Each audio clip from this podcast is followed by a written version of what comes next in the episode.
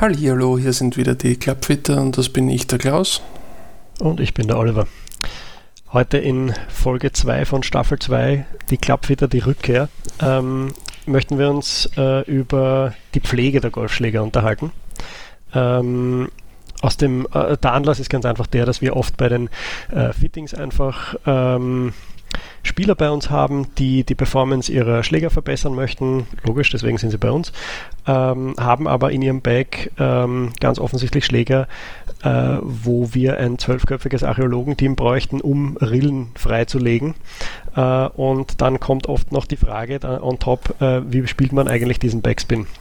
Und äh, da muss man ganz klar sagen, äh, die Performance der Schläger hängt natürlich auch ganz klar davon ab, ähm, wie gepflegt mein Material ist. Und da reden wir jetzt nicht nur von äh, sauber das ist natürlich das Mindeste, äh, aber auch, äh, wie kann ich eben das Material so weit äh, pflegen und, und schonen, dass mir eben nicht die Schlägerköpfe um die Ohren fliegen oder die Schäfte brechen oder was auch immer.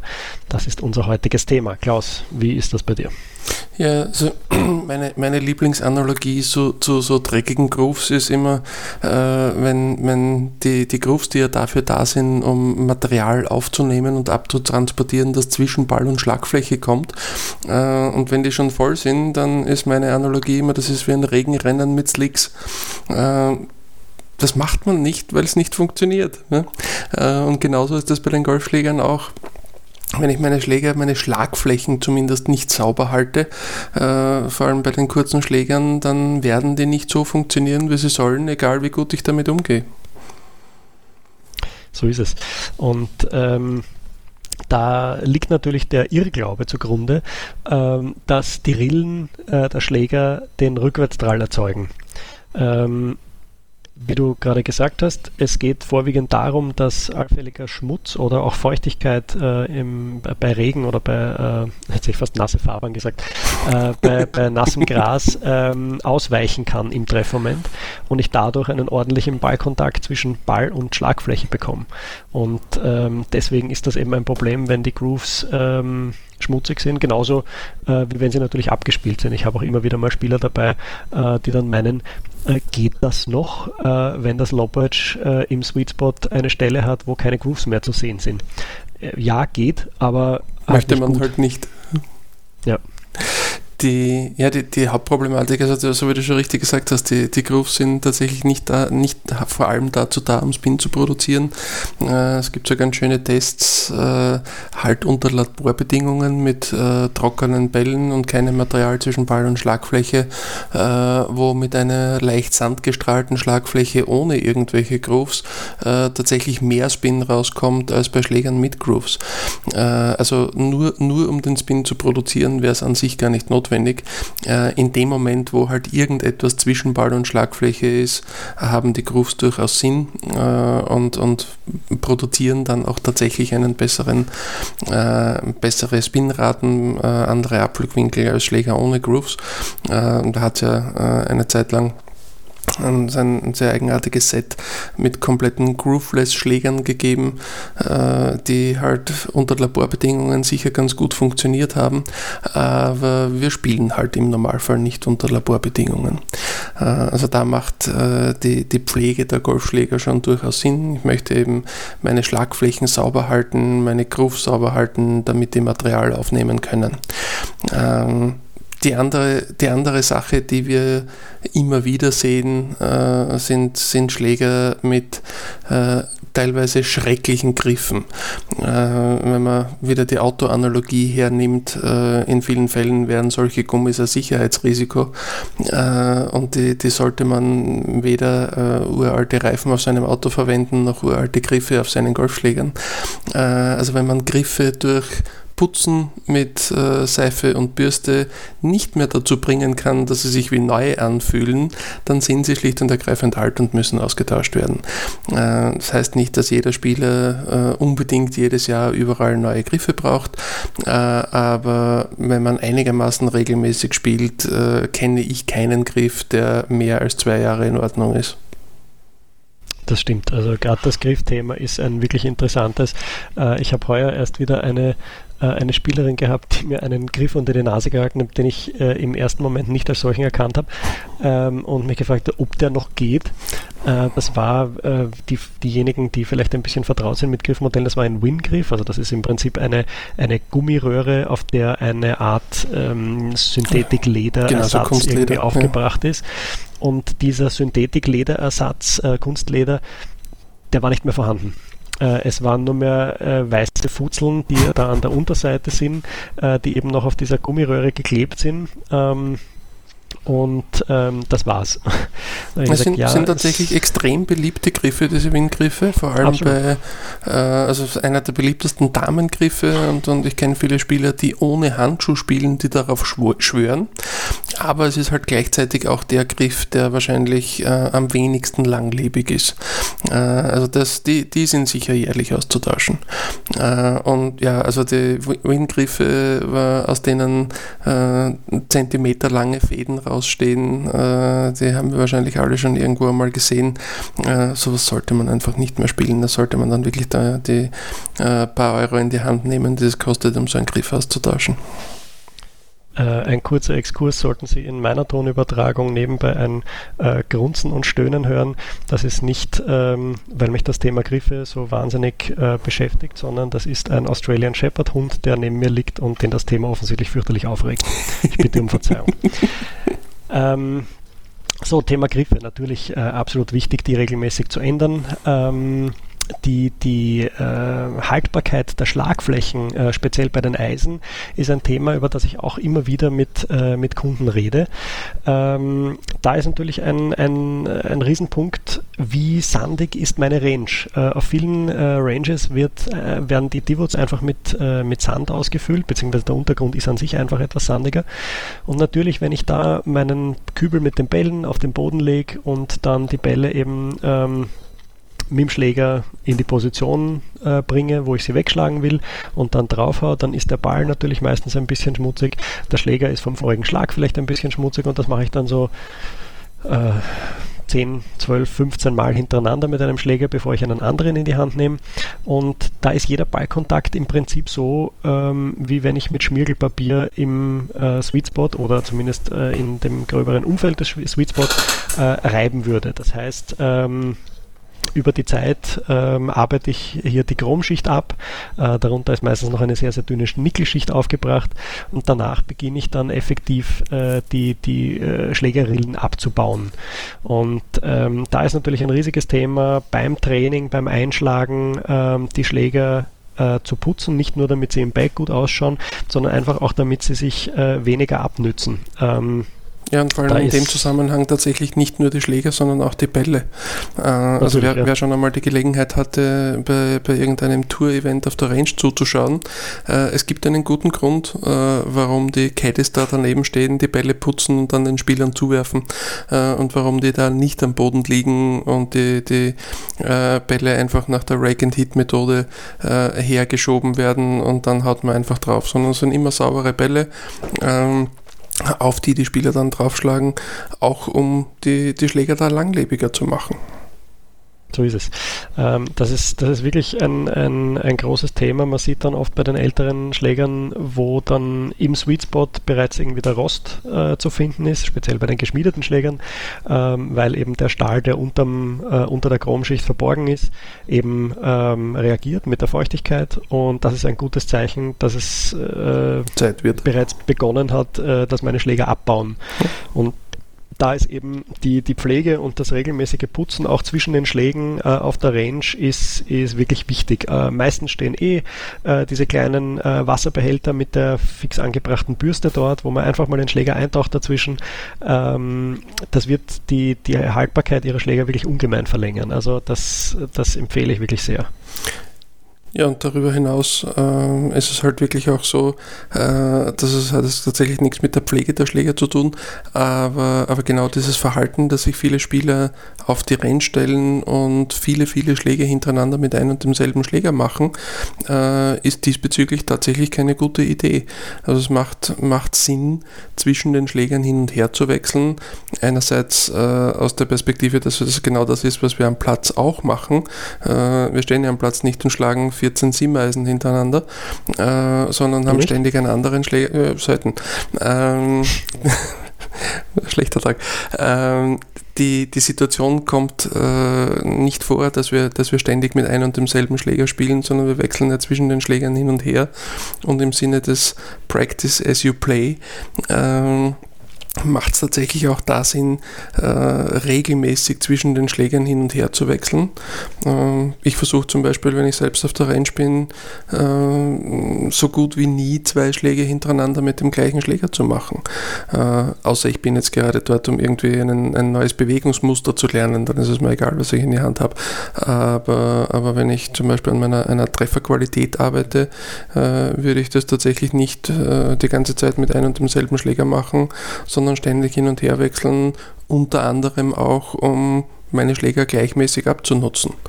Ja, Alternativvariante habe ich bei einer Nationalteamspielerin aus, der, äh, aus dem slowakischen Nationalteam gesehen. Die hat gleich, wie sie sich Schläger bei mir gekauft hat, gesagt, sie hätte gerne ein zweites Achtereisen dazu und ein zweites Set Wedges, weil das die Schläger sind, mit denen sie am meisten trainiert. Und äh, da hat sie gleich vorgebaut äh, und gleich ein, ein, ein, zweites Set Wedges und ein zweites Achtereisen gekauft, um eins zu haben, mit dem sie dann die permanent auf der Renn stehen kann und nicht das zu verwenden, mit dem sie dann auf der Runde spielen möchte. Das ist auch ein interessanter Ansatz. Äh, also im Sinne des äh, differenziellen äh, Lernens, ähm, glaube ich, sollte man, äh, ich glaube, circa sechs Bälle ähm, ist so die, die Attention Span unseres Gehirns, wo es sich quasi entertained fühlt. Ähm, danach sollte man wechseln, weil uns dann effektiv langweilig wird und dann auch irgendwie die Gedanken abdriften. Das heißt, dann ist auch die, die Arbeit ähm, mit dem Schwung nicht mehr so produktiv. Ja, dann Insofern, sind wir wieder beim äh, Thema konsequenter werden in den Fehlern. Genau. Ähm, also das, das ist wirklich ein riesiges Thema, dass ich äh, meine Schläger erstens einmal gleichmäßig äh, abnütze. Da kann ich auch vielleicht noch einen, einen, einen Tipp anbringen äh, vom Bernd Wiesberger, ähm, der sagt, ähm, wenn er sich einschlägt, dann an den geraden Tagen mit den geraden Schlägern und an ungeraden Tagen mit den ungeraden Schlägern. Ja, ist auch eine äh, Finde ich auch nicht schlecht. Ja. So wird das ja. immer ein bisschen abgewechselt und ähm, das finde ich eine ganz nette Variante. Ja, ja das macht Sinn. Hm. Das heißt, seine ungeraden Schläger sind ein bisschen mehr abgenutzt, weil es mehr ungerade Tage gibt. Ich nehme an, aber das wird äh, sich im Rahmen halten, denke ich. Die, ähm, wie, wie pflegst du deine Schläger? Was, was machst du? Was hast du mit? Äh, was verwendest du, um, um deine Schläger sauber zu halten? Also grundsätzlich habe ich, ähm, äh, auch wenn der Bryson de Chambeau ein bisschen ausgelacht wurde dafür, ich habe eine kleine Bürste am Bag, ähm, die hat auf der einen Seite eine äh, quasi Messingborsten und auf der anderen Seite äh, Kunststoffborsten, äh, mit denen ich wirklich auf dem Platz nach jedem Schlag ähm, das Eisen oder das, der, das Holz, falls ich es vom Boden geschlagen habe, äh, wirklich reinige. Äh, auf der Range schlage ich selten mehr als zwei bis drei Bälle, bevor ich das, den Schläger abputze. Ähm, also wirklich, das wäre eher, eher ungewöhnlich für mich. Ähm, meistens zwei bis drei Schläge und dann entweder mit der Bürste oder mit diesen aufgestellten ba äh, Schlägerwaschern ja. da irgendwie kurz mal drüber wischen.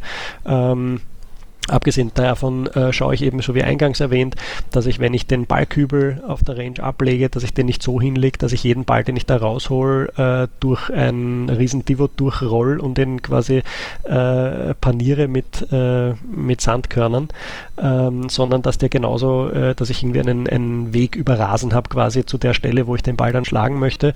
Ähm, und äh, so die Schläger eben halbwegs frisch zu halten. Ähm, was ich außerdem immer im Bike habe, ich habe so ein kleines, ähm, man kennt das wahrscheinlich aus den, aus den Shops, diese kleinen Döschen, wo die, äh, wo die, die Ersatzbikes für die Schuhe drin sind. Äh, so etwas habe ich in meiner Tasche drin äh, mit diversen Utensilien, also Münzen zum Ballmarkieren, eine Pitchgabel und da habe ich auch eine kleine Rolle äh, mit einem Gummiringel zusammen ähm, äh, Schleifpapier und äh, sollte ich tatsächlich einmal wirklich kurz vor einem Turnier draufkommen, ähm, dass mir ein Griff irgendwie gar nicht mehr zusagt, weil es besonders heiß ist und man vielleicht schwitzt und der dann äh, et noch etwas härter und rutschiger wird, dann äh, ziehe ich den ein bisschen ab mit dem, mit dem Schleifpapier, so kann ich ihn für die Runde spielbar machen und danach äh, wird er sowieso gewechselt. Äh, aber es kann eben auch mal passieren, dass man das übersieht äh, und zu einem Turnier hinfährt und dann denkt sich, hm, der ist nicht mehr ideal. Mit diesem Schleifpapier kann ich dann, also das ist eine relativ grobe Körnung. Ich habe da, glaube ich, ein, ein 80er Schleifpapier drin, wenn mich nicht alles täuscht. Ähm, das ist wirklich nur ein kleiner Streifen, äh, mit dem ich den Griff dann abziehe.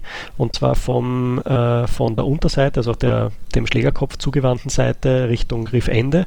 Macht Sinn. Und, ähm, Sonst hättest du nämlich eine ganze Menge Spuren am Schaft. Auch das, ja, das wäre unpraktisch.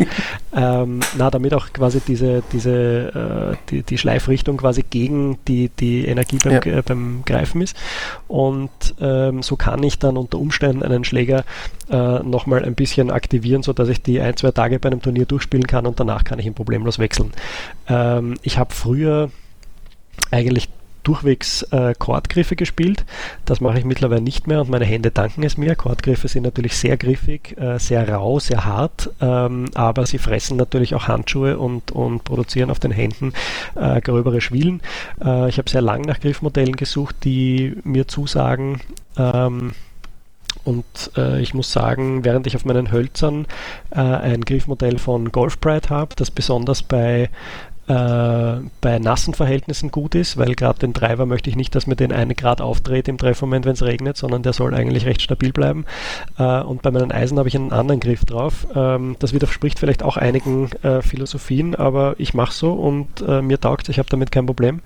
Also ähm, ja, das das ist mein, mein Prozedere und äh, von Zeit zu Zeit werden die Schläger natürlich dann einmal generell gereinigt und geputzt, aber dadurch, dass ich es ähm, im Prinzip auf der Runde nach jedem Schlag mache, äh, brauche ich eigentlich nach der Runde nicht großartig meine Schläger sauber machen, weil die ja eh im Prinzip die ganze Zeit äh, ähm, geputzt werden. Was da natürlich hilft, ist, wenn man auf der Runde, speziell im Sommer, hat das mehrere äh, positive Auswirkungen, aber ein, zumindest einen Teil des Handtuchs feucht zu halten, ist da auf jeden Fall auch kein Fehler. Ja, also ich habe tatsächlich auch immer ein, ein ein feuchtes Handtuch am Bike. Äh, also eins, das tatsächlich nur für die Schläger ist und deswegen feucht. Äh, also der, eine, eine der sinnlosesten Matches wäre, wenn wir zwei um Schlägerputzen spielen, äh, weil unsere Schläger sind einfach permanent sauber. Die, außer möglicherweise direkt nach dem Schlag, aber dafür ist dann das feuchte Handtuch am Bike. Die, es, es, bringt einfach auch eine, eine bessere Performance, äh, vor allem, wie gesagt, bei den kurzen Eisen. Äh, bei, bei den langen Schlägen wären die Unterschiede äh, mit ein bisschen schmutzigeren Schlägern wenn es jetzt nur darum geht, dass ein, ein, bisschen Material in den Grooves drinnen ist, nicht so groß. Ähm, ich habe es, äh, also so äh, Bürste, Schleifpapier, das habe ich alles nicht. Äh, ich mache es tatsächlich nur mit, äh, mit einem feuchten Handtuch und möglicherweise mit einem Tee, um, äh, um Schmutz aus den Grooves rauszubringen. Äh, aber auch bei mir ist das so, dass ich das nach, sofort nach jedem Schlag mache. Also ich habe hab nie schmutzige Schläger im Bike. ich bin auf der, auf der Range da dafür tatsächlich noch ein bisschen kleinlicher. also ich würde tatsächlich auf der Range nie zwei Schläge hintereinander hintereinander machen, äh, ohne den Schläger dazwischen zu putzen. Äh, also das ist, kommt äh, einerseits mache ich es deswegen, damit ich nicht in, in so einen äh, einfach Bälle-Schlag-Modus hineinfall und einen nach dem anderen raushau und andererseits eben, eben tatsächlich, um, um meine Schläger in einem besseren Zustand zu halten. Ähm, mir genügt in dem Fall, wie gesagt, ein, ein, ein Tee und ein feuchtes Handtuch, äh, um, um die Schläger da in, in einem guten Zustand zu halten. Äh, Bürste habe ich mir schon ein paar Mal überlegt, aber es war mir dann jedes Mal, äh, ich habe hab noch nicht die Bürste gefunden, die ich mir da gerne ans Beck hängen, hängen würde, sagen wir so. Ähm, Lustig, dass du das erwähnst, weil ich habe nämlich auch eine spezielle Bürstenmarke, die habe ich bis jetzt nur in Spanien gefunden, da kaufe ich immer gleich fünf. Weil ich dann immer ein bisschen schief anschaue, als hätte ich irgendwie einen, eine leichte Zwangsstörung Essstörung, aber äh, ich kriege sie nur dort und deswegen, und deswegen muss ich dort äh, äh, immer zuschlagen. Ja. Äh, vielleicht noch eine ganz interessante Sache zu den, äh, zu den Grooves. Das ist nämlich auch was, äh, was mir zwar bei den Fittings weniger äh, unterkommt, allerdings dafür bei mir in der Werkstatt immer wieder angesprochen wird, das Nachschleifen von Grooves. Und das hat sich ja in den letzten Jahren doch geändert. Ähm, die, die schon länger spielen, die werden sich erinnern, es gab früher gab es die V-Grooves, also man stellt sich einfach die Form von einem V vor, so haben die Grooves ausgesehen im Querschnitt. Danach kamen ähm, durch die, die Spin-Mild-Prototypen, die Bob Woke damals noch für Phil Mickelson äh, produziert hat, ähm, äh, kamen dann neu auf den Markt. Äh, die waren natürlich ein, eine Riesensensation. Der Ball hat Spin angenommen aus quasi jeder Lage, egal wie tief das Rough war. Ähm, die hatten einen Querschnitt, also die nannte man auch Box Grooves auf Englisch, das heißt, die hatten einen Querschnitt im Prinzip wie ähm, ein oben offenes äh, Rechteck. Ähm, diese beiden Grooves konnte man nachschleifen. Da gab es sehr harte äh, Kapitschleifer, die eben genau diese Ecke diese dreieckige Form hatten, wo man im Prinzip die, die Groove ein bisschen nachschleifen kann. Natürlich nur in, ein, in einem äh, ja, marginalen Bereich, aber es, es hat geholfen, um die, die Schläger ein bisschen zu reaktivieren, wenn sie quasi am Ende waren, dass man sagt, gut, jetzt spielen noch zwei Monate bis zur nächsten Saison und dann kommen die neuen Wedges am Markt oder wie auch immer. Ähm, jetzt mittlerweile haben wir eine andere Situation, nachdem äh, die neue Groove Rule in Kraft tritt oder getreten ist ähm, das ist im Prinzip eine Modified äh, V-Groove. Ähm, das heißt, ich habe im Prinzip eine, eine schräge äh, Seitenwand der Rille. Äh, allerdings ist äh, der Boden der Rille ist nicht spitz wie bei einer V-Groove, sondern er ist gerundet, um etwas mehr Volumen zu erlauben. Allerdings sind nach oben die Kanten zur Schlagfläche sind auch in einem äh, genormten Radius abgerundet.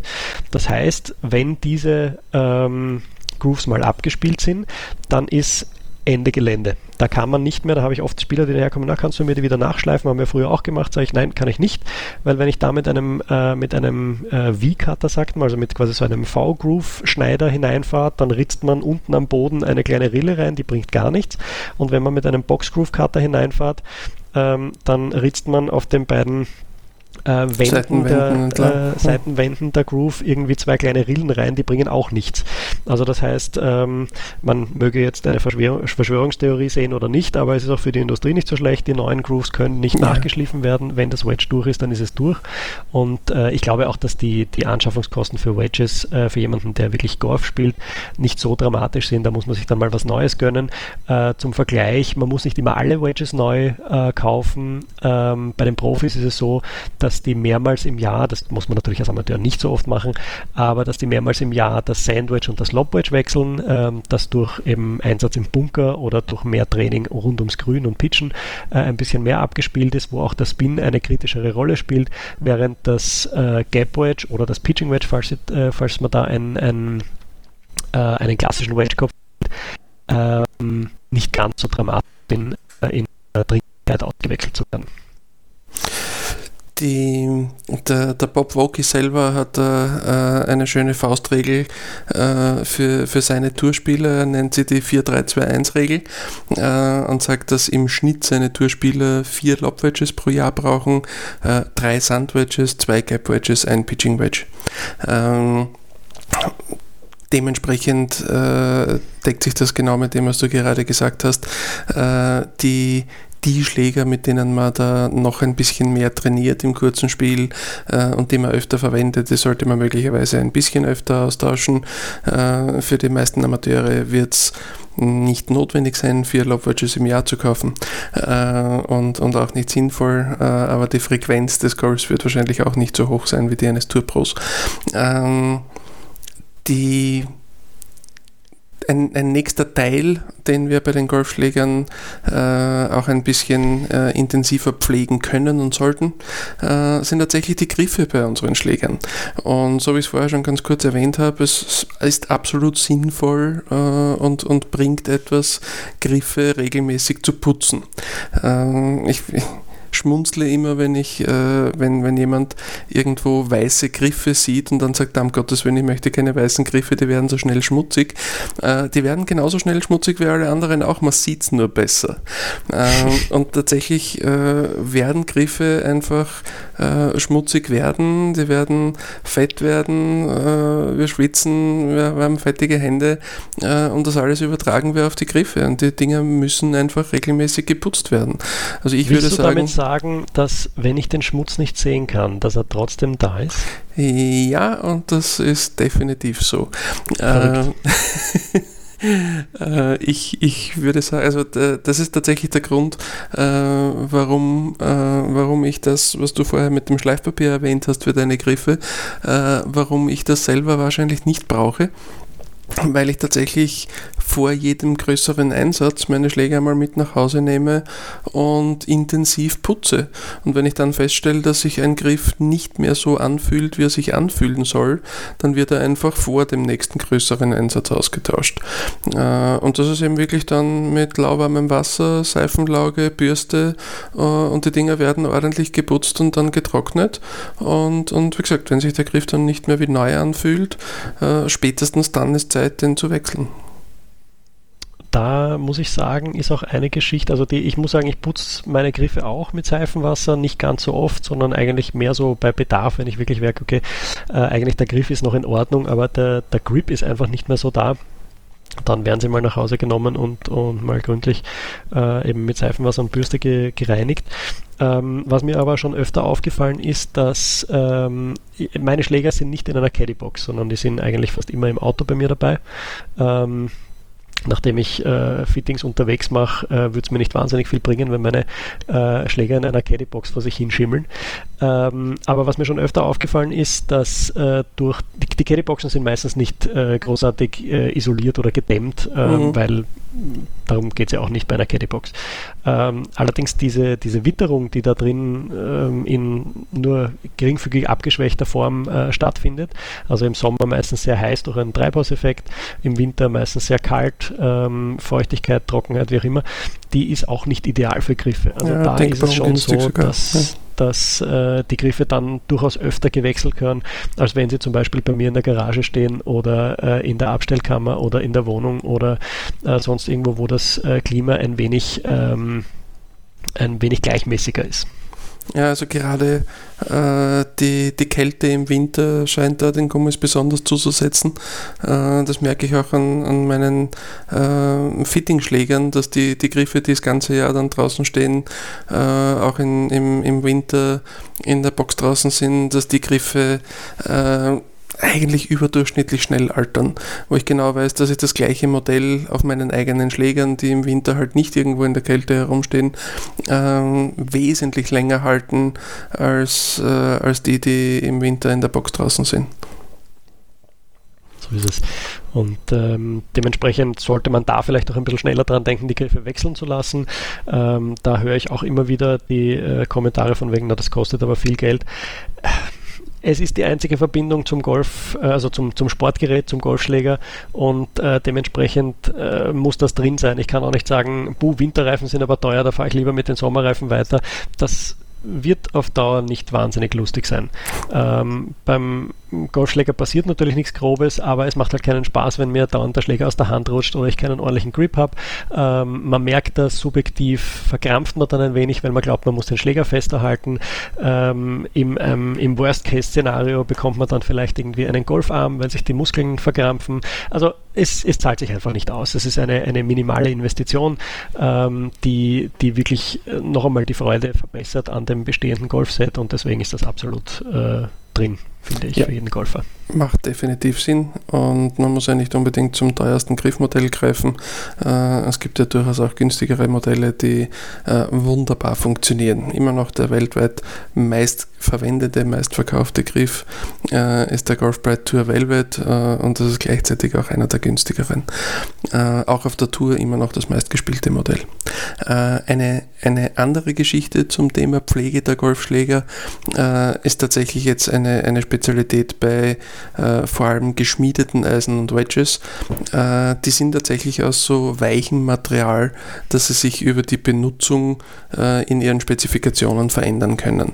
Äh, also sowohl der Loft als auch der Leihumschläger äh, kann sich bei einem geschmiedeten Eisen äh, über die Benutzung verbiegen. Besonders schlecht ist da viel Training auf der Matte oder auf harten Untergrund äh, und es, es wird einfach passieren, dass wenn man äh, mit einem geschmiedeten Eisen oder Wedge unterwegs ist, äh, dass sich der eine oder andere Schläger tatsächlich ein bisschen verändert. Äh, und deswegen macht es da auf jeden Fall Sinn, solche Schläger einigermaßen regelmäßig im Loft und im Leih überprüfen zu lassen. Äh, Im Idealfall äh, habe ich da die tatsächlichen Wunschspezifikationen meiner Schläger mit und kann sie dann irgendwo abgeben und, und dann sagen, äh, meine, mein Eisenset, meine Wedges sollen diese und diese Spezifikationen haben. Äh, da würden im Idealfall die absoluten Werte helfen. Also wenn ich dann weiß, mein 7er Eisen soll 30,5 Grad Loft und äh, 62 Grad Leih haben, äh, dann, dann kann das jeder mit einer Loft- und Leihmaschine äh, entsprechend wieder auf die richtigen Spezifikationen hinbiegen, äh, beziehungsweise zumindest auf konstante Spezifikationen hinbiegen, weil tatsächlich ist es so, dass wenn man zwischen verschiedenen Loft- und Leihmaschinen hin und her wechselt, äh, dass die, die Werte, die man dort misst, äh, nicht immer hundertprozentig identisch sind. So ist es. Äh, Loft-Lie-Check äh, absolut wichtig, ähm, wird auch sehr, sehr viel vernachlässigt. Ich habe, glaube ich, dieselbe Anekdote schon erzählt bei unserer ähm, Folge über die, über die Keyspecs, eben im Sinne von Loft und Lie. Ähm, dass äh, ich habe früher ähm, sehr gerne Misono-Schläger gespielt, die, ähm, also ich finde, dass der Slogan Nothing Feels Like a Misono ist absolut zutreffend, die sind sehr, sehr weich vom Feedback. Ähm, als ähm, quasi Preis dafür ähm, äh, habe ich äh, erfahrungsgemäß gemerkt, dass sie sich auch ein bisschen äh, leichter verbiegen. Ähm, also das ist jetzt nicht so, dass man da jetzt drauf aufpassen muss, ob man sich nach dem Schlag drauf lehnt, aber äh, wenn ich da wirklich öfter mal von der Matte schlage, dann äh, muss ich damit rechnen, dass sich die Schläger äh, ein bisschen verändern in ihren Spezifikationen. Und ich kann mich erinnern, ich habe damals, ähm, ich habe diese Formulierung im, in der Fernsehübertragung mitbekommen, dass irgendwer einen natürlichen Draw schlägt und das fand ich total cool. Und dann bin ich irgendwie zu dem Schluss gekommen, ja, ich schlage auch einen natürlichen Draw. Dann habe ich damals meine erste Loft- und Leihmaschine bekommen und habe meine damaligen Mizuno MP33 Blades eingespannt und äh, musste feststellen, dass sie 4 Grad upright waren. Ähm, was für meine Körpergröße definitiv nicht äh, korrekt ist. Ähm, und durch diesen Upright Lie zeigt natürlich der Loft dann in der Ansprechposition ein bisschen nach links und dann ist es nicht wahnsinnig schwierig, einen Draw zu schlagen. Das ähm, ist gar also, nicht so natürlich. Hm? Genau, es ist weder natürlich noch ist es wahnsinnig praktisch, äh, aber das nur um zu erklären, wie sehr sich das verändern kann. Also ähm, es ist lustigerweise ist, ähm, bei den meisten Spielern ergibt sich ein gewisses Muster, das sich eigentlich fast immer wiederholt. Also bei mir war es so, dass ich, äh, dass ich mein Dreiereisen meistens Richtung Vierereisen bewegt hat ähm, und äh, mein Pitching Wedge und mein Neunereisen äh, haben sich jeweils dem nächsthöheren Schläger angeglichen. Also das Neunereisen kam immer näher dem Achtereisen und das Pitching Wedge wurde immer mehr zum Neunereisen. Mhm. Ähm, und ähm, da ist es halt entweder am Spieler, dass man sagt, man macht da regelmäßige Abstände, wo man das einfach mal kontrollieren lässt, äh, oder man wartet eben darauf, dass man irgendwie den vierten Ball aus unerfindlichen Gründen äh, in drei Meter Höhe hinterm Grün in den Busch schießt. Äh, dann könnte man auch mal überlegen, ob das vielleicht daran liegt, dass er sich mittlerweile verbogen hat, wenn man, mh, hm, keine Ahnung, eine längere Phase nur von den Matten trainiert hat. Ähm, ich kann mich erinnern, wir hatten mal Mannschaftsstaatsmeisterschaften, damals habe ich für den Golfclub Fontana gespielt in äh, Zell am See und äh, die haben uns tatsächlich in Zell am See damals die Range nicht aufgemacht, sondern die haben uns von den Matten einschlagen lassen. Und ähm, das war gerade so der Zeitpunkt, wo ich draufgekommen bin, äh, wie viel eben man mit Loft und Leih machen kann und wie sehr sich das unter Umständen verbiegen kann. Ich war so paranoid, dass ich mich jeden Tag mit absichtlich dünnen Bällen eingeschlagen habe, weil ich gedacht habe, wenn ich das jetzt im Kopf habe, dann kann ich keinem Eisenschlag mehr vertrauen auf der Runde, wenn mir der dann hinter, die, hinter das Grün segelt. Äh, das ist vielleicht ein bisschen übertrieben, aber das, ähm, da habe ich dann tatsächlich ein bisschen ein, eine Paranoia entwickelt, was das angeht. Ja, vom Tee-Spielen. Ähm, die, ich, ich hatte eine ganz interessante Anekdote heuer im, im Herbst. Ein äh, Spieler hat seine geschmiedeten Schläger äh, zum Loft- und Lightcheck bei mir vorbeigebracht und äh, wir haben gefragt, ob er, ob er irgendwas bemerkt hat, ob irgendwas, ob ihm irgendetwas eigenartig vorkommt von den Distanzen, die er damit schlagt und er hat ihm sein sein, bei, bei seinem Neunereisen gemeint, also er, er, glaubt schon, dass die, die Leis bei den Schlägern alle ganz gut passen, äh, aber er ist sich relativ sicher, dass der Loft von seinem Neunereisen nicht stimmt. Äh, er schlagt es nämlich ständig deutlich zu weit. Habe die Schläger dann durchgemessen äh, und tatsächlich haben die Lofts alle sehr gut gepasst, äh, aber die Leis waren sehr, sehr unterschiedlich und äh, gerade sein Neunereisen war im Leih im Vergleich zu den anderen Schlägern deutlich zu flach. Äh, und er dürfte ein bisschen darauf reagiert haben, ein zu flacher Schläger würde machen, dass die Bälle nach rechts gehen, äh, dass er den Schläger ein bisschen zugemacht hat und deswegen das Neuneisen plötzlich so viel weiter geschlagen hat. Er hat einfach äh, über eine sehr gute Hand-Auge-Koordination darauf reagiert, dass der Schläger den falschen Leihwinkel hat und deswegen sind möglicherweise da die falschen Distanzen rausgekommen. Ähm, aber da, da kann eben tatsächlich bei geschmiedeten Schlägern eine ganze Menge passieren und das sollte man halbwegs regelmäßig überprüfen lassen. Für einen normalen Golfspieler wird das heißen einmal im Jahr. Ne? Äh, andersherum. Gibt es wahrscheinlich keinen Tour Pro, äh, der das nicht bei jeder Gelegenheit macht, die er hat. Ne? Äh, also die meisten Tourspieler, wenn sie, wenn sie irgendwo bei einem Event sind und Zugang zum Bus haben, zum Tourbus haben, ähm, werden ihre Schläger irgendwann einmal in der Woche äh, in den Tourbus geben und ihre jeweiligen ähm, Firmenvertreter bitten, äh, die Spezifikationen der Eisen einmal zu kontrollieren und, und entsprechend nachzubiegen, wenn irgendwas falsch ist. Genau. Da ist auch, ähm, was der Klaus schon angesprochen hat, ähm, wenn ich eine Korrektur haben will, dass ich im Prinzip idealerweise gleich meine gewünschten Daten äh, dazu bereitstelle. Ähm, ich habe da ein, zwei Kunden, die das wirklich großartig machen. Die haben ein kleines Büchlein, das ist ein Notizbuch, das sie in ihrem Bag mittragen, wo bei jedem Schläger genau drin steht, Leihwinkel, ähm, Loft, ähm, was brauche ich für eine Griffstärke oder so, also diese ganzen Spezifikationen. Und äh, wenn die vorbeikommen, dann äh, machen wir eben einen Loft-Light-Check und er weiß genau, ähm, das Siemereisen hätte ich gern auf äh, 32 Grad oder was auch immer. Mhm. Und ähm, das zahlt sich durchaus aus, speziell wenn man eben ein gefittetes Set hat, wo vielleicht was verstellt wurde, ähm, äh, um das äh, besser anzupassen.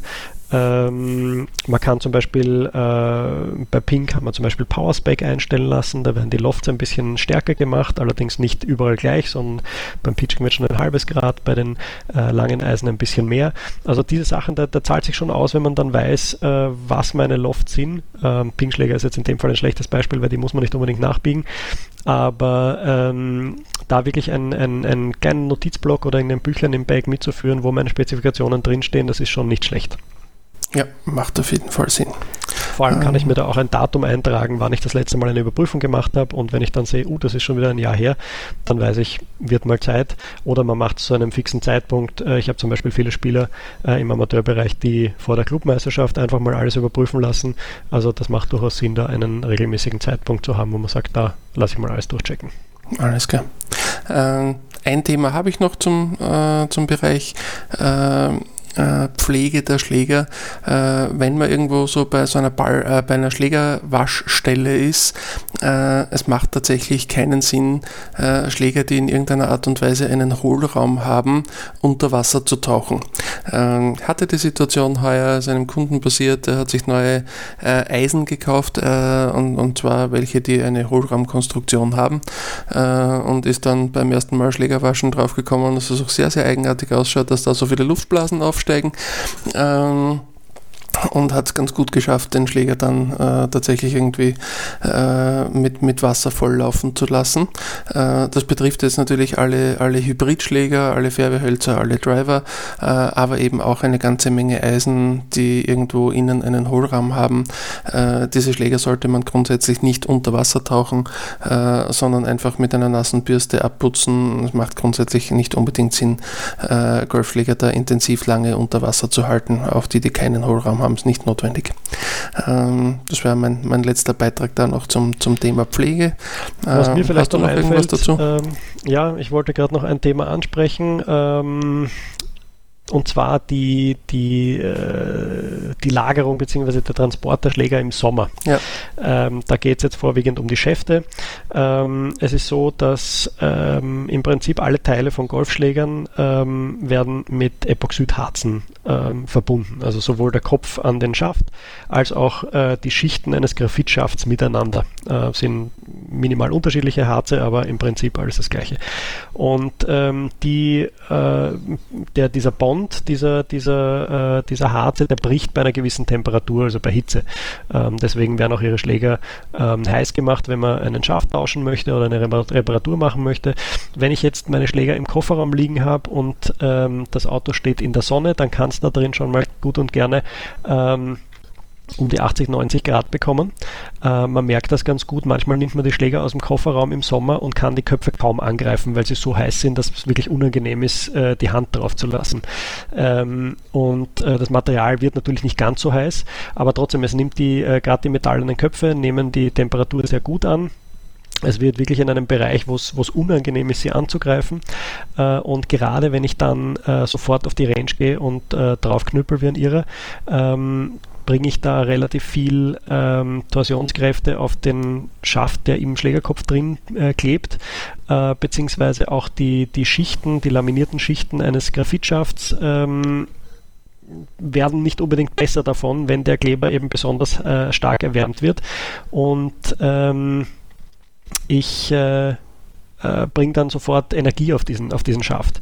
Ähm, deswegen, wenn ich schon keine andere Möglichkeit habe, als meine Schläger im Kofferraum zu lassen und es ist ähm, wirklich nicht isoliert, sodass es wirklich extrem heiß wird im Kofferraum, ähm, dann Zumindest äh, abkühlen auf, lassen. Genau, dann auf jeden Fall einmal die Schläger irgendwie draußen hinstellen, vielleicht in den Schatten äh, und abkühlen lassen, vielleicht einen Kaffee trinken und dann erst auf die Range gehen oder auf die Runde gehen. Äh, ihre Schläger werden es mit ähm, verbesserter Langlebigkeit auf jeden Fall danken. Alles klar. Ähm, dann war es das von uns zum Thema Pflege der Schläger. Äh, ich glaube, das haben wir damit ganz gut abgehandelt. Wunderbar.